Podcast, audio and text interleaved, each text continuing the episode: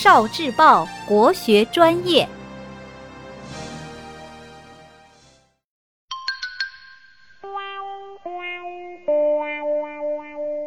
国学小书屋，韩非子之棘刺雕猴。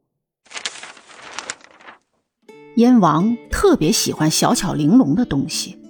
魏国有个人听说了，就去拜见燕王，说：“荆棘上的刺是那么细小，可是我仍然可以在刺尖上雕刻一只母猴。”燕王听了非常高兴，给了他很多钱。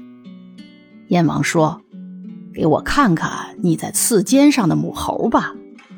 魏人回答：“大王，您要想看它，必须半年不去内宫住宿，不喝酒，不吃肉，然后还需要等待一个合适的天气，要在雨停日出、阴晴交错的时候来看。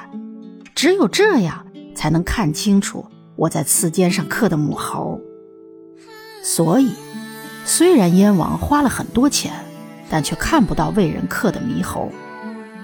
郑国有个铁匠知道了，他对燕王说：“我是做刀的人，各种微小的东西一定要用刀来雕刻，雕刻出的东西一定会比刀大。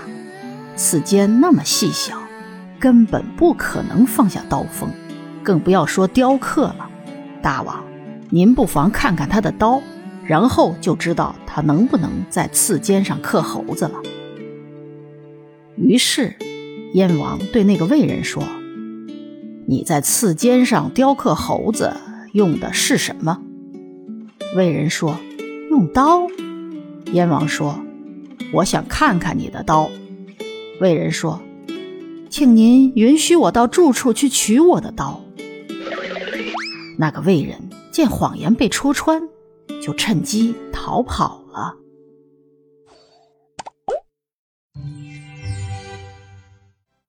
聆听国学经典，汲取文化精髓，关注今生一九四九，伴您决胜大语文。